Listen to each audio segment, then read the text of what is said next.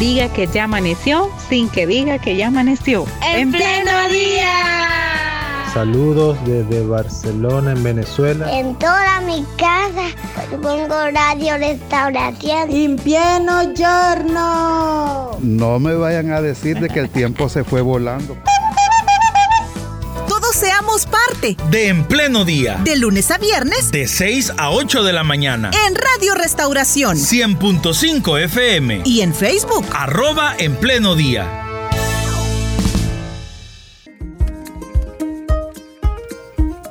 Muy bien, como ya les habíamos adelantado, hoy vamos a hablar acerca del secuestro emocional. ¿Qué es esto y cómo puede repercutir en cada uno de nosotros? Nos acompaña nuevamente vía internet el pastor de Misión Cristiana Elín, pastor de zona y también em, psicólogo, licenciado en psicología. o creo que máster, ya le vamos a preguntar bien. Hermano Daniel Alas, gracias por estar con nosotros una vez más. Dios le bendiga. Dios le bendiga hermanos, un gusto estar esta mañana con ustedes. Eh, para mí es un privilegio compartir este tiempo. ¿Qué tal de lluvias? ¿Todo bien allí por donde usted está, por su zona? Eh, al día de ayer, por la tarde llovió un poco, pero eh, no fue mucho, pero sí estuvo lloviendo por la tarde. Muy bien, y esperamos que continúe así porque ya comentábamos para este día se esperan eh, un par de lluvias. Eh, muy bien, hermano, secuestro emocional. Creo que lo primero que debemos hacer es definirlo para saber si por algunas de las de, casualidades de la vida lo hemos vivido o hemos estado a punto de vivirlo. Eh, bueno, el secuestro emocional es, es un concepto que, aunque ya había estado, digamos, en, en el ámbito científico en estudio. Fue hasta hace poco que el psicólogo estadounidense, que por cierto escribió este libro que es muy conocido, muy famoso, que se llama Inteligencia Emocional, él acuñó este concepto de secuestro emocional. ¿Qué significa el secuestro emocional? Es eh, o son las reacciones desproporcionadas de nuestras emociones que toman el control completo de nuestras acciones y reacciones conductuales. A ver, esto significa que nosotros no sabemos cómo vamos a enfrentar algunos problemas, que ni nosotros mismos sabemos cómo va a reaccionar el organismo.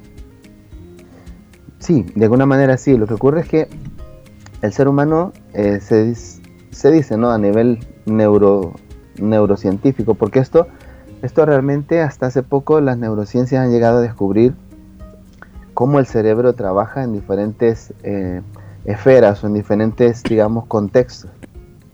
Entonces hoy se dice que, nosotros tenemos dos cerebros, o sea, el, ser humano tiene dos cerebros, no que tenga dos estructuras cerebrales como tal, sino que funcionan de forma, de forma separada. El neocórtex o la parte prefrontal de nuestro cerebro es la que se encarga de toda la parte racional, la parte de estructura, la parte de organización, que es la parte pensante, se le conoce. Y la parte emocional o el cerebro emocional es una estructura eh, que se encuentra, bueno, es todo el sistema límbico el que se encarga de todas nuestras emociones, pero específicamente en el secuestro emocional o en esa parte más, más interior de nuestro cerebro hay una estructura muy pequeñita que, los científicos la comparan como el tamaño de una almendra, pero no la almendra con, como nosotros la conocemos con, su estructura de cáscara y todo, sino la parte del centro, o sea, la, llamada almendra como tal, la, semillita de en medio, así de pequeño es la amígdala, así se le conoce a esta estructura cerebral. No son las amígdalas, porque la gente se confunde, dicen las amígdalas que tenemos acá abajo de, nuestro, nuestra garganta, de nuestra, cerca de nuestra garganta, sino es una estructura cerebral llamada la amígdala. Esta amígdala, entre otras funciones, lo que tiene es eh, descubrir los peligros a los cuales nos vamos a enfrentar y predisponerla para actuar de forma em, involuntaria y de forma muy rápida cuando, cuando el organismo, el cuerpo se siente amenazado por algo. Entonces, las emociones están eh, ahí en esta parte donde lo que nos hace es reaccionar son normales las reacciones porque se dice también que no hay emociones malas ni buenas, sino más bien todas son parte de, las vivencias del ser humano. Pero cuando se produce un secuestro emocional, lo que pasa es que se, se da esa desproporción de esa emoción y lo que hace es que el neocórtex o la parte prefrontal, que es la que analiza, la que considera, donde también está parte de nuestra empatía, se anula. O sea, cuando la emoción es muy elevada, se anula la razón. Y cuando se anula la razón, entonces no tenemos capacidad de reacción de forma racional y ahí es donde quedamos a merced de la amígdala o quedamos a merced de nuestras emociones y podríamos llegar a tomar acciones eh, que podríamos llegar a lamentar más adelante. Podríamos, eh, hermano, poder eh, hablar de consecuencias a corto, mediano o largo plazo cuando hablamos de una persona que tiene em, un secuestro emocional o, que lo ha sufrido varias veces.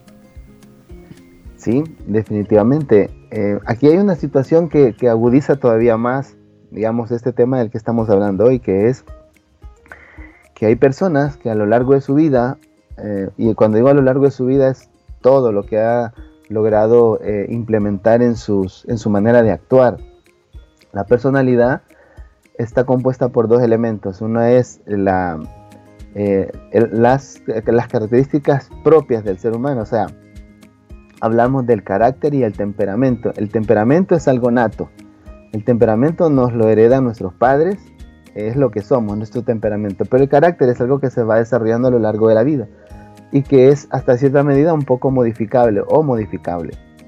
El temperamento no es modificable, pero sí cuando una persona aprende a conocerse puede lograr desarrollar algún nivel de autocontrol partiendo de esas experiencias que a lo largo de la vida ha tenido.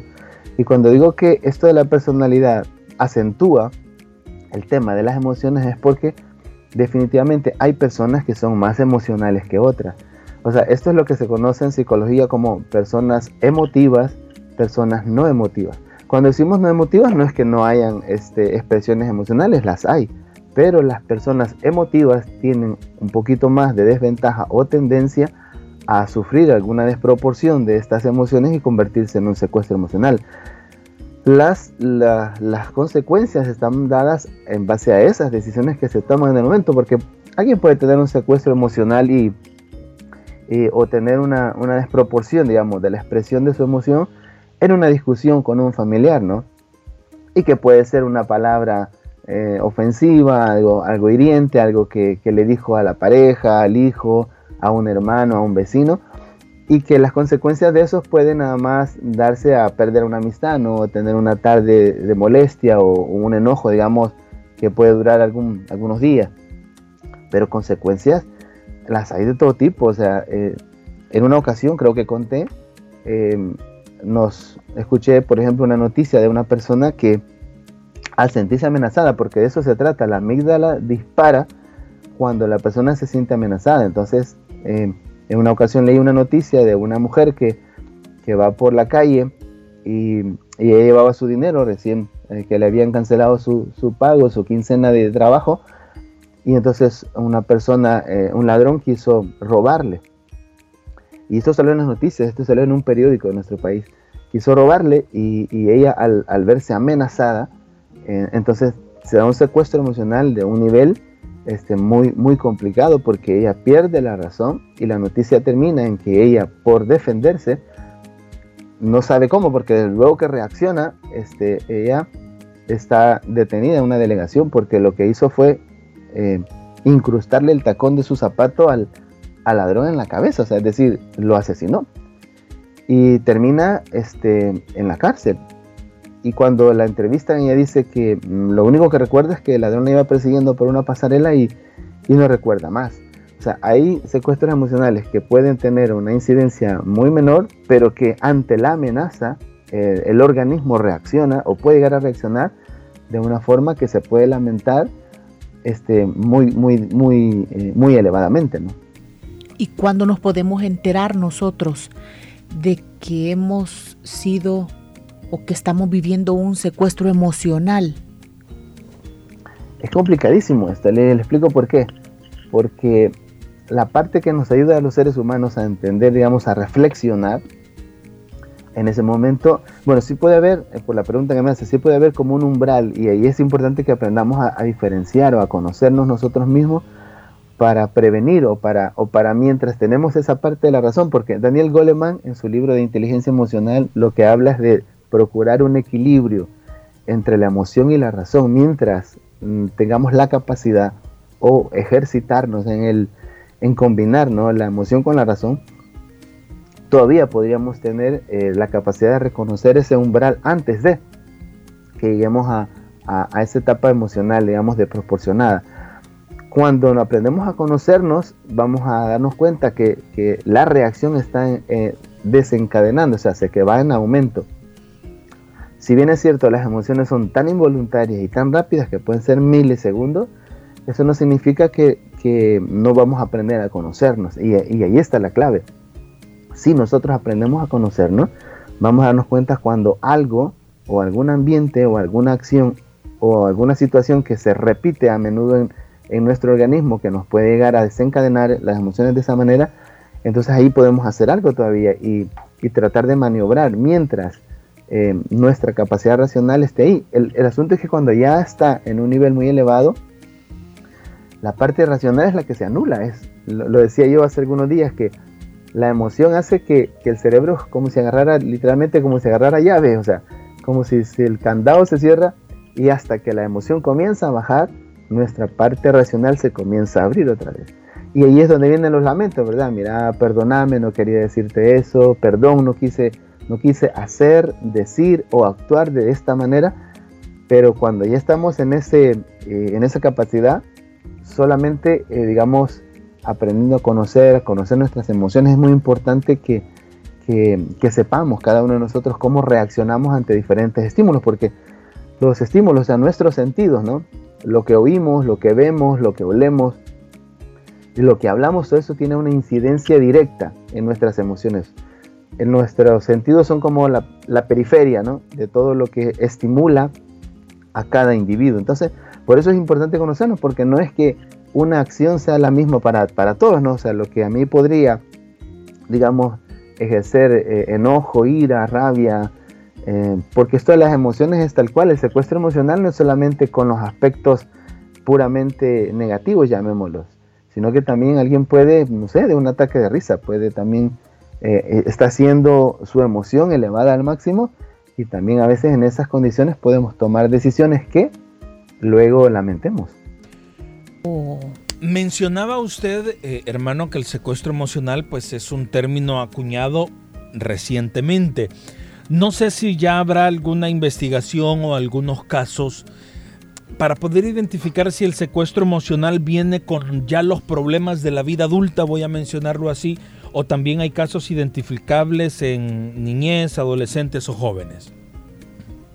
Sí los hay, los hay porque este, digamos en el caso de los niños, lo que nosotros conocemos como una rabieta, estos chicos que en la calle, en el mercado, en el supermercado, eh, se lanzan al, piso y están haciendo eh, enojo y brincan eso. Pero en esa parte es muy entendible porque si hablamos de la estructura cerebral, es bien interesante porque la parte pensante o la parte racional o como se le conoce el área prefrontal de nuestro cerebro es la que tenemos acá cerca de nuestra frente y el cerebro desarrolla desde atrás hacia adelante. La parte de atrás es el lóbulo occipital y esa es la parte visual, y luego va pasando por los otros lóbulos, temporal, terminando en el lóbulo prefrontal, que es la parte pensante, es decir, entre más pequeñitos estamos, está menos desarrollada la parte racional. Entonces un niño desarrolla primero todas sus emociones antes de desarrollar la parte pensante. Y ahí es donde los papás tenemos que comprender esto, es bien importante. O sea, no, no, no es, normal, ¿verdad? Ver a un padre que en esa frustración de ver a su hijo le está gritando, comportate, eh, no hagas eso, que no entendés exactamente, no entiende por qué es un niño, porque su parte prefrontal, que es la parte inteligente, la parte organizativa, la parte pensante, no está desarrollada. Es más, esta parte del cerebro termina de desarrollarse hasta los 24, 25 años, la parte más inteligente es la última. Por eso que nos equivocamos tanto en la vida. Pero ahí entonces es entendible, porque un niño este, es, todavía, es toda emoción. pasando por la adolescencia, que es todo confusión, y llegando a la adultez, donde ya debería de haber un equilibrio entre emoción y razón. Pero es obvio, ¿no? Que todas las circunstancias, lo dije hace un ratito, que acontecen en la vida y en el desarrollo de una persona, tienen incidencia directa.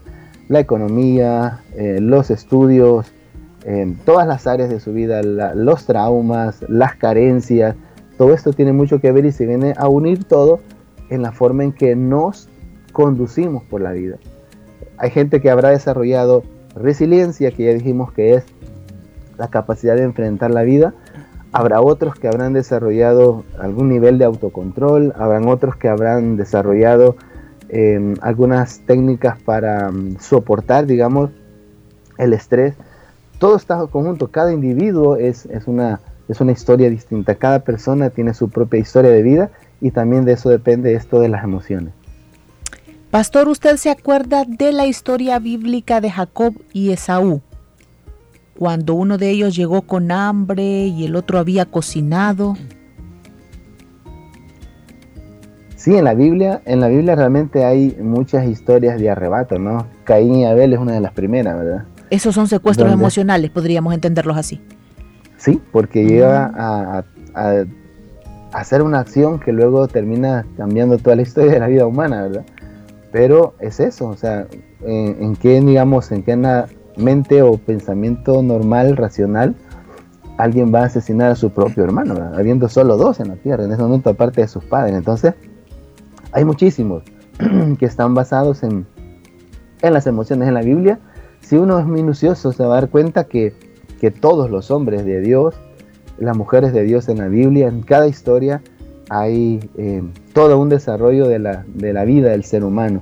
Y, y, la Biblia no está ajena a, expresarnos situaciones como esas, donde se han tomado decisiones por, por totalmente acciones emocionales. Pero ya dije, no es, no es malo, las emociones no hay buenas ni malas, todas son vivencias. Cómo las manejamos, cómo las equilibramos, cómo nos desenvolvemos en ellas, es lo que marca una pauta nada más. ¿Y qué puedo hacer yo como, como amigo, como papá, como esposo, como tío, como compañero de trabajo? Si identifico a alguien de mi entorno que suele tener estos, estos arrebatos, estos secuestros emocionales, no sé, para encauzarle su emoción o para prevenir en algún punto que, que se tome una mala decisión mientras se pueda platicar con él o explicar después de un secuestro emocional, porque cuando alguien, esto es como cuando está discutiendo la pareja, ¿no?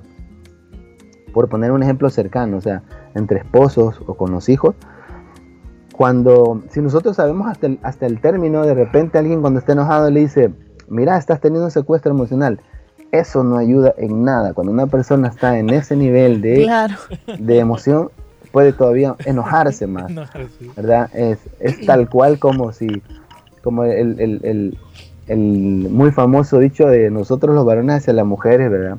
Quizás andas en tu periodo, eso no ayuda a nada, eso eh, todavía exacerba más las emociones, no ayuda para nada. Cuando ha pasado, uno puede acercarse a cualquiera, amigos, familiares, hermanos, vecinos, y tratar de sumar, ¿verdad? No solamente eh, llegar con las con la idea de vos estás mal, porque el ser humano normalmente cuando llegan para decirle así, automáticamente se pone en, modo defensa, ¿verdad? Mm. Eh, pero sí podemos tratar de, de, animarlo si es, si es necesario, depende de las reacciones, porque hay gente que su temperamento le lleva a ser una persona eh, muy explosiva, muy mecha corta o colérico, como se le dice, y es su naturaleza, ¿verdad? O sea, es decir, no pasa de, de mostrar a veces cierto nivel de enojo o o de irritabilidad o de impaciencia. Pero aún así, si uno considera que son situaciones que le pueden llevar a perder el empleo, a perder la familia, a perder una buena amistad o a perder algo muy significativo, cuando ya han pasado estos momentos uno puede eh, acercarse y tratar de explicarle que, más sobre todo si uno conoce el, concepto y ha visto cómo, cómo reacciona, con el afán de poder ayudarle, con el afán de que él comprenda que necesita primero a conocerse a sí mismo, porque conociéndose a sí mismo, al ver estas señales de, que pueden llevarlo a, perder, digamos, el control de, sus, de su conducta o de sus reacciones, este, que, lo, que lo comprenda, que lo entienda, que busque ayuda, que busque ayuda profesional si necesita, si fuese que, es, muy, es muy consecuente ¿no? en, perder los estribos, conocer si realmente hay otras cosas de fondo, ¿verdad? probablemente esté estresado por, por algún problema familiar, algún problema con los hijos, por situaciones que son también de la vida, no solo, no, perdón, no solo vamos a llegar para decirle, tenés un problema, pero cuando uno llega y dice, tenés un problema, generalmente la gente no, no quiere escuchar lo siguiente. Pero si uno lo busca con amistad, con cariño, con amor, y se le expresa que lo que queremos es que esté mejor, que esté bien, creo que muchas cosas pueden ayudar. Pregunta. perdón, me estaba acordando, bueno, a inicios de semana hablábamos de, la violencia en el deporte. Mm, y mientras eh, nuestro hermano hablaba, se me venía a la mente también eh, varios episodios que hemos visto de jugadores que son tan reactivos que incluso sus mismos compañeros de equipo están tratando de calmarlos, pero hasta sus mismos compañeros de equipo salen ahí con algún su trompón o con alguna su patada ganada. O sea que quizás el ambiente influye y el clima también quizás influye. ¿Influirá? Todo, todo, todo influye porque estamos, como dije, expuestos a nuestro sentido. Y en un partido de fútbol más todavía, porque ya de por sí el cuerpo anda con un ritmo cardíaco em, por arriba de lo normal, porque para eso se necesita, este, no, no nos damos cuenta, pero cuando andamos corriendo, cuando andamos en esta actividad física, para equilibrar la actividad que estamos haciendo, nuestro ritmo cardíaco acelera mucho más. O sea, no nos damos cuenta porque estamos corriendo. Es como si alguien tuviese un ataque de pánico. En un ataque de pánico, la persona está acelerado en su ritmo cardíaco y su corazón está palpitando más fuerte de lo normal. Pero la diferencia es que en un ataque, en, un ataque de pánico, esta persona no está corriendo, está parada. Pero el que está corriendo, si pudiese ser consciente en ese momento de su, de su, de su ritmo cardíaco, se va cuenta que está acelerado. Entonces ya de por sí el cuerpo anda caliente, anda acelerado en su, en su actividad deportiva que está haciendo. Entonces esto es como un detonante. Basta con que la persona reciba algún estímulo negativo, o sea, un golpe, una patada o, o hasta una decisión del referee a veces hace que la persona pierda los papeles, como nosotros decimos. Esto del secuestro emocional es tal cual como en en el lenguaje coloquial nosotros decimos, perdió los papeles. Y al perder los papeles, reacciona ya solamente eh, desde el organismo, desde la, desde la amígdala, a defenderse, a, sobrevivir, a tratar de hacer todo lo que esté a su alcance para mantenerse en esa defensa propia. Y obviamente que en ese calor pues no se da cuenta que puede... Hace poco vi una noticia en Argentina de en una subdivisión de Argentina de un jugador que en el enojo golpea al árbitro y y después él, de la decepción y de la desilusión, de todas las críticas que le dio, porque fue un golpe en la cabeza, él termina suicidándose. Es una, es una, es una historia realmente trágica y dada de un secuestro emocional. Incluyamos aquí el ambiente en el tránsito de las mañanas o de la tarde. Sí, definitivamente, lo podemos ver en las noticias, ¿verdad? O sea, alguien podría decir, y esto es bien interesante porque la forma en que reaccionamos es, es totalmente importante, ¿no? Por eso es que todos, cristianos y no cristianos que nos escuchan hoy, deben de tomar relevancia e importancia en la forma en que cada uno reacciona, porque para que se den ese tipo de cosas casi siempre se necesitan de dos personas.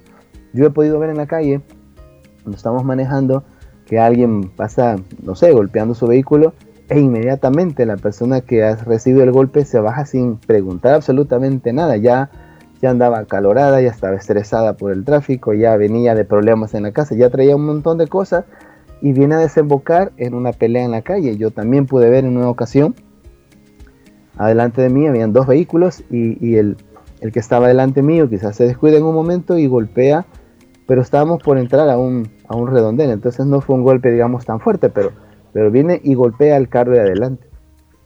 Mi sorpresa fue, yo dije que ya se va a armar, ¿verdad? Pero mi sorpresa fue que el día adelante se baja, le extiende la mano al otro que está ahí y lo saluda. Como estábamos un poco cerca, o sea, lo saluda, como quien dice, ¿qué te pasó, hijo? Mira, y, le da la mano, o sea, y yo dije, wow, o sea, eh, cuando han aprendido a controlarse, cuántas cosas puede evitar, ¿no? Puede evitar una desgracia, pleitos, peleas que ya uno luego ve en las noticias que, que a veces están ya hasta esposados, la policía los lleva. ¿Y cuánto tiempo van a pasar ahí? Pues más hoy que nunca, no se sabe cuántos meses. Y esto puede acarrearle dificultades en su trabajo, con la familia, con todo. Entonces, si eh, reaccionamos de la forma más adecuada, definitivamente, no solo para las demás personas, sino sobre todo para uno, va a traer un beneficio en, a todo nivel. Lo hubiera filmado y hubiéramos hecho un TikTok. Hubiera sido para, para hacerlo lo más viral de nuestro país, eso hubiera sido, pero como generalmente lo que se hace viral es los golpes, entonces... Mm, por eso eso también está abonando a, no manejar nuestras emociones adecuadamente, porque pareciera que se está volviendo una moda, que se está volviendo una, una tendencia, ¿no? Reaccionar así. Con eso estamos mandando un mal mensaje. Los medios de comunicación también deben de contribuir porque se está mandando un mal mensaje diciendo, cuando te pase esto, así es como tienes que reaccionar. Eh, los niños, los adolescentes están viendo, entonces pareciera que si normalizamos eso, vamos a vivir en un mundo secuestrado. La amígdala va a secuestrar a toda la gente y vamos a vivir eh, en un clima de desesperación, ¿no? No puede ser. Perfecto. Eh, Abilio Lobos, el, el, concepto o el término del que estamos hablando es secuestro emocional, porque aquí nos preguntan a través de nuestra transmisión. Y voy a leer varios comentarios, eh, tal vez nuestro hermano Daniel quiere comentar alguno. hay una artista internacional, Mariana Levy, falleció en el momento en que iba a ser asaltada eh, falleció de un infarto. Esto es secuestro emocional. Luego otro comentario, qué interesante tema. Gracias al hermano eh, Daniel, es de mucha bendición para nuestras vidas. Ahora me voy al WhatsApp. Eh, Dios les bendiga. ¿Y será que todos estos hombres y mujeres que están presos por cualquier delito, por cualquier situación, lo hicieron por estar en medio de un secuestro emocional? Digo, porque yo he escuchado que muchos dicen ni cuenta me di. Dice otro mensaje, les agradezco como audiencia por este tema. En realidad es de gran importancia conocernos y estos temas nos ayudan a comprender nuestra conducta humana. Eh, vamos a ver qué otro mensaje. Héctor nos envía por acá. Eh, ¿Se da cierto que no hay que tomar decisiones cuando estamos muy molestos, pero también cuando estamos muy alegres? buen día. Sí, e, ese último comentario es real. Este, si pudiésemos tomar decisiones con una mente más clara sería mejor, porque las dos emociones, tanto estar demasiado contento como demasiado enojado demasiado estresado, nos puede llevar a no pensar bien. O sea, otra vez, ¿verdad? Es que esto es como si, como si hiciéramos la figura de, de, una polvareda que se levanta, se levanta entonces ahí no miramos bien. Si tomáramos la decisión de seguir hacia adelante, no sabemos si algo nos puede dañar adelante. Pero cuando esperamos que el polvo se asiente, es como si la amígdala y las emociones están bajando, la parte racional sube y tenemos una mejor capacidad para pensar. Si pudiéramos hacerlo de esa manera sería magnífico. En el caso de la hermana que menciona, si todos los que están pagando condena, no todos, ¿verdad? Porque algunos ahí este, lo hicieron de manera, digamos, eh, emocional, pero otros de manera, digamos, em, ya intencionada. Es decir, eh, hay personas que podrían tener un trastorno que se le conoce como trastorno antisocial de la personalidad. Este, que tiene el trastorno antisocial, y se ha hecho estudios acerca de eso, donde la, un gran porcentaje de personas en la cárcel eh, se les ha diagnosticado trastorno antisocial de la personalidad. Este trastorno es algo que que la persona no siente remordimiento, no, es aquel que entrevistan y le preguntan, mira, ¿por qué asesinaste, dijiste esto y lo volverías a hacer? Y él dice, sí, yo lo volvería a hacer. O sea, es decir, no todos, porque si fuese así, eh, la ley ampararía a muchos de estos. Por ejemplo, el caso que yo mencioné de la muchacha que, que al sentirse atacada este, reacciona con su zapato y, clava el tacón de su zapato en la, cabeza de este hombre en realidad en la ley hay algunos atenuantes, es decir, que, si se llegase a comprobar que fue en un arrebato como tal, eh, incluso con algún grado de deficiencia cognitiva, este, puede ser algo que favorezca, o sea, es decir, no es, una persona que tenga un récord o, un, o una manera constante de delinquir, sino que eh, fue algo esporádico, fue algo que se dio, digamos, en circunstancias muy, muy, muy particulares.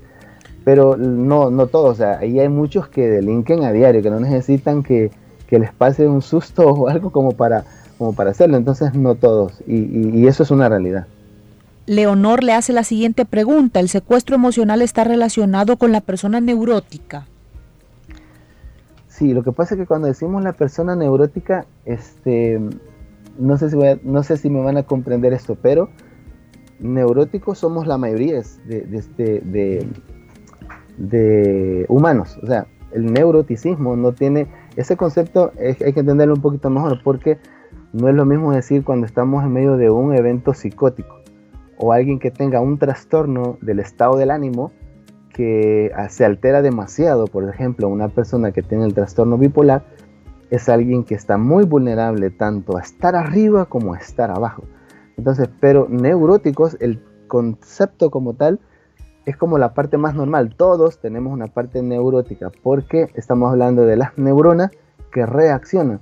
Pero si la hermana se refiere a alguien que tenga un estado de ánimo diagnosticado o un trastorno del estado del ánimo, entonces sí, puede que haya mucha relación porque es alguien que involuntariamente está, mientras no se medica, porque la medicación es para eso, mientras no se medica está muy vulnerable a tener un secuestro emocional constante, es decir, que, puede perder, digamos, eh, el control de sus acciones.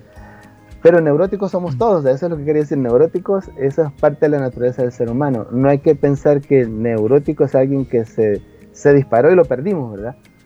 Eso es otro concepto. Perfecto, esta pregunta está bien interesante. Cuando estoy muy enojada, con mi esposo quiero divorciarme. Y creo que sí, que lo voy a hacer. Pero cuando ya no me siento tan enojada, siento que ya no, que ya no puedo divorciarme. Ok, sí, son, son sus emociones. Ahora, el querer divorciarse y, no querer después, quizás es como el, como el, es como el, em, el, efecto, ¿no? La causa hay que conocer, o sea, la causa que la lleva a tener esta decisión que, que de momento podría incluso en un, si en ese momento llega el, abogado y le dice, aquí está, firme divorcio, se probablemente firme y después esté lamentándolo, pero ¿qué la lleva a eso? O sea, ¿qué es lo que detona esa emoción? Eso es lo que tenemos que identificar todos, porque emociones siempre vamos a tener, nos vamos a sentir tristes, enojados, alegres, eh, irritar, todas las emociones, se dice que son alrededor de 25, hoy hace poco las neurociencias decían que son como 27 emociones que se han identificado todas son parte del ser humano, es parte de nuestra naturaleza. Por eso que uno tampoco puede estarle diciendo a la gente, este, hermano, usted es cristiano, no se enoje. Están ahí, o sea, Dios las dejó para que nos las viviéramos todas. Lo que hay que identificar son esas cosas que detonan nuestra emoción y que la detonan eh, en una desproporción, este, o sea, que nos puede causar malestar o enojo, o que nos puede causar un problema mayor. Entonces, si identificamos estas causas, esta hermana lo que tienen que saber es cuál es la conducta que están teniendo como matrimonio, como esposo, que está deteriorando, porque ahí lo que está pasando es que los matrimonios no se dan cuenta que con lo que decimos y lo que hacemos, y a veces en este estado de, emociones muy, muy disparadas, dañamos, herimos, y entonces el matrimonio se está deteriorando. Cuando se deteriora, entonces esas causas hay que identificar para que la causa esté junto con el efecto, pero igual, o sea, si es una decisión que ha tomado de la forma más pensada posible, sea la una o la otra, debe de producirle satisfacción, o sea, es decir, saber que tomó la mejor decisión. Muy bien. Gracias, pastor. Gracias, hermano, por haber estado hoy con nosotros y por habernos ayudado con este tema del secuestro emocional. Hasta la Biblia salió. Ya ve cómo el ser humano tiene todo esto ya en su, en su forma de ser, en su naturaleza, ¿verdad? Que Dios nos ayude. Claro, y cuando, cuando yo animo a los hermanos siempre que cuando lean la Biblia traten de encontrar todo esto que a veces nosotros hablamos acá, porque en las historias bíblicas encontramos todo tipo de, expresiones eh, psicológicas, es decir, es que Dios, Dios la creó, Dios nos hizo así, somos seres eh, relacionales y todo lo que tenga que ver con relacionarnos nos va a traer aspectos favorables y a veces aspectos desfavorables, pero tenemos que vivirlas, están ahí y, es parte del ser humano. Bueno, Pedro le voló la oreja al soldado. ahí tiene. Un arrebato. Ahí. Hermano, muchísimas gracias por, por haber compartido con nosotros. Son las 8 de la mañana con 3 minutos. Nosotros debemos finalizar nuestro programa. Le invito, por favor, esto es importante, a que comparta esta entrevista con alguien. Eh, yo sé que esta entrevista puede ser de bendición, así como lo ha sido para usted que nos ha escuchado, que nos ha visto, puede ser de bendición para, para alguien más que necesite escuchar estos consejos y estas reflexiones que hemos conversado junto al psicólogo Daniel Alas. Y nosotros, Carla, nos vamos hasta mañana. Así es, Dios les bendiga.